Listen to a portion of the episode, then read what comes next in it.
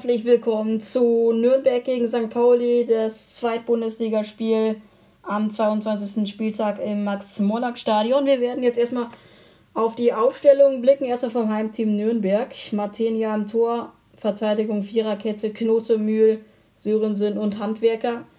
Dann das Mittelfeld mit Geis und Kraus, die Doppelsechs. Dann Nürnberger Müller-Deli, ehemalige St. Paulianer und Dovedan vorne im Mittelfeld und Schleusener die Stumpfspitze Knote und Schleusener die einzigen Wechsel zum letzten Pflichtspiel der Trainer natürlich Robert Klaus. Wir blicken auf die Aufstellung vom FC St. Pauli. Stojanovic wieder am Tor. Viererkette Paccarada, Lawrence, Zireis und Olson. Dann der einzige Sechser ist Mitz wieder, wie auch letztes Spiel, was ich ebenfalls kommentiert habe, gegen Sandhausen. Da hat er die Viererkette unterstützt. Salazar Becker in zentralen Mittelfeld. Kire offensives Mittelfeld und natürlich dann wieder die zwei Stürmer Burgstaller und Marmusch. Jung und alt treffen aufeinander in der Offensive des FC St. Pauli. Die werden das machen.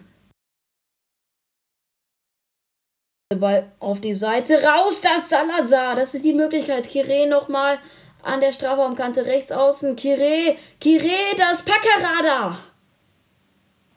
Und der schießt direkt am Tor vorbei.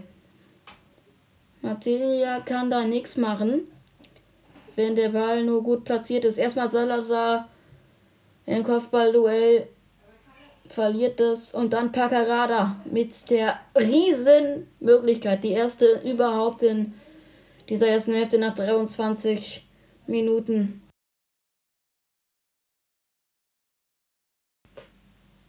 Ich weiß nicht, wer jetzt gerade zufriedener oder unzufriedener ist, Robert Klaus oder Simon Schugitz, St. Pauli oder Nürnberg.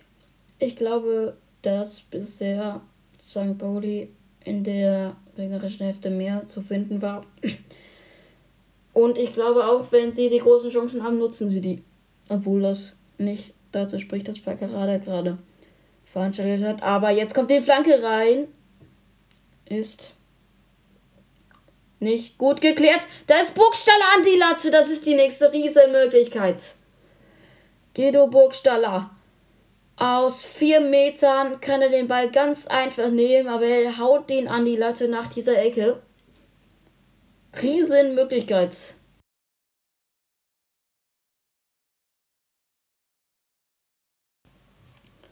Diesmal von Lukas Mühl, glaube ich. Baccarada wird den Ball treten mit links. Da ist es völlig. Ne, Salazar wieder dabei. Besprechen sich kurz halb links jetzt aus etwa ja, 24 Meter, äh, 25 Meter. In Bochum geht es weiter. Da steht es jetzt 2-0 für den VfL. Aber wir gucken auf den Freistoß, weil der ist richtig gefährlich. Zielreis im Strafraum. Percarada tritt ihn mit links, starke Flanke. Zielreis völlig frei. Dreht sich dann so ein bisschen und mit dem Hinterkopf knapp über die Latte. Wird man jetzt gleich nochmal auf Abseits gucken. Aber das scheint nicht zurückgepfiffen zu sein. Ja, jetzt gerade ein bisschen der Chancen plus. Und Robert Klaus leicht nervös, während Timo Schulz so ein bisschen schmunzelt. Einwurf, langer Ball. Nochmal die Möglichkeit. Kire Marmusch. Da ist Burgstaller. Burgstaller mit der Riesenmöglichkeit. Das ist das 1 zu 0. Kurz vor der Pause Guido Burgstaller. Der ehemalige Schalke. Jetzt ist er froh, dass er den Verein gewechselt hat. Und er trifft auch noch. Er trifft auch noch. Und Timo Schulz freut sich das. Das war richtig schön gemacht von Marmusch und Robert Klaus. Ist aber auch richtig bedient jetzt. Langer Ball Mamouche erstmal im Kopfballduell, kriegt den nicht, kriegt aber den zweiten Ball wieder, kann den durchstecken, kein Abseits Burgstaller und der haut den, der haut den so richtig. Das ist wie beim Schmettern, beim Tischtennis, haut er den. Uta die Querlatte von der Strafraumkante aus mit dem rechten Außenriss. Also Wahnsinn. Und dass die Torwahrscheinlichkeit jetzt gerade noch mal kurz eine Statistik zu diesem emotionalen Moment 17% und wir gehen rein in die Kabine. Die erste Hälfte ist zu Ende hier Max-Morlock-Stadion mit dem 1 zu 0 für den Kid Club. Geht jetzt in die Pause nach 15 Minuten weiter. Ich werde gleich nochmal Statistiken zeigen. Bis gleich. Hängt er nicht vom Spiel ab. So, Olson versucht den Ball lang zu spielen. Das ist die Möglichkeit. Kire jetzt im Strafraum. Kire frei. Kire fällt. Kire fällt und es gibt den Strafstoß für den FC St. Pauli. Das ist jetzt interessant. Und Mühl tatsächlich, Mühl natürlich beschwert sich jetzt und es wird natürlich auch ein bisschen so. Der Einwurf schnell ausgeführt von Ultra, das war richtig stark.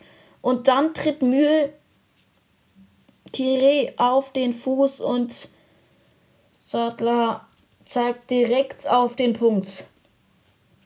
Ohne nachzudenken.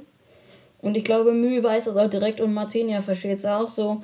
Es gibt tatsächlich den Strafstoß und die Möglichkeit, auf 2 zu 0 zu erhöhen. Für es ist Oma Mamusch. Mit rechts wird er den äh, treten. Diesen Elfmeter. Jetzt bin ich mal gespannt. Oma Mamusch gegen Matenia. Matenia ist dran. Aber das ist das 2 zu 0 für den FC St. Pauli. Martinia mit der linken Hand noch dran, aber kann den Ball nicht gut oder auch nicht kräftig abwehren. So geht der Ball doch noch ins Tor. Halb hoch geschossen, links gar nicht mehr so gut der Elfmeter, aber eben hart geschossen. Und deswegen kann Martinia dann auch nichts mehr machen und Stojanovic, es ist eine Erlösung. Zweiter Ball bei Geis und dann geht er noch auf rechts außen. Bokowski steht wieder. Flanke und dann ist Bokowski da und der macht das 1 zu 2. Was ist denn hier los? Das ist ja unglaublich. 20 Meter nur noch vom Tor entfernt. Mats Müller-Deli hat jetzt ein bisschen Platz. Mats Müller-Deli schießt und das ist die Riesenmöglichkeit. Stojanovic ist da, aber das weckt mich auch nochmal so ein bisschen auf. Mats Müller-Lady, das wäre natürlich ein riesen Comeback gegen seinen ehemaligen Verein, wo er wirklich eine richtig gute Zeit hatte. 2-1 der Endstand Max Morlock Stadion, bevor ich noch weiter rede. Das war's hier. Nächste Woche dann Schalke Dortmund mit Juri und mir. Doppelkommentar komplett. Bis nächste Woche oder auch schon bis Montag beim letzten Mega Podcast. Ciao.